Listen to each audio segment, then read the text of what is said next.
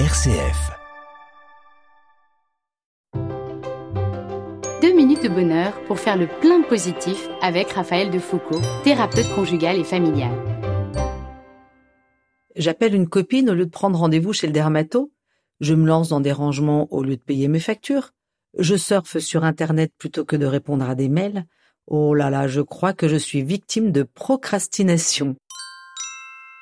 Procrastiner est un terme utilisé pour parler de la tendance à remettre à plus tard de manière volontaire les tâches que l'on doit faire dans la journée. Cette attitude est souvent associée à la réalisation de tâches ingrates, ça peut être aussi pour des projets. Ce serait donc le côté désagréable, ennuyeux ou le temps que ça risque de prendre qui nous pousserait à les différer, voire même à les oublier. Et alors le soir je me dis, oh zut, j'ai oublié de le faire. En procrastinant, nous nous construisons de bons moyens d'avoir des regrets et de passer à côté de ce qui peut nous aider à être plus heureux. Alors, comment éviter une procrastination inutile?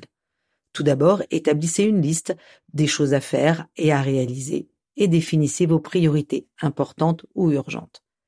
Fixez-vous des objectifs clairs, c'est-à-dire précis, et vous dites je m'inscris à un club de gym.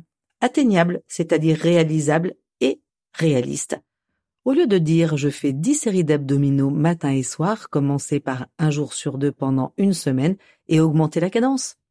Tenez bon pendant les cinq premières minutes, ce sont souvent les plus difficiles à passer. Récompensez-vous une fois que la tâche est réalisée.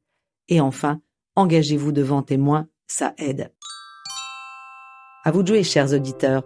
Deux minutes pour choisir une tâche que vous avez tendance à remettre sans cesse au lendemain. Allez hop, je le fais. 2 minutes de bonheur est inspiré du podcast Bulle de bonheur et propulsé par 2minutesdebonheur.com.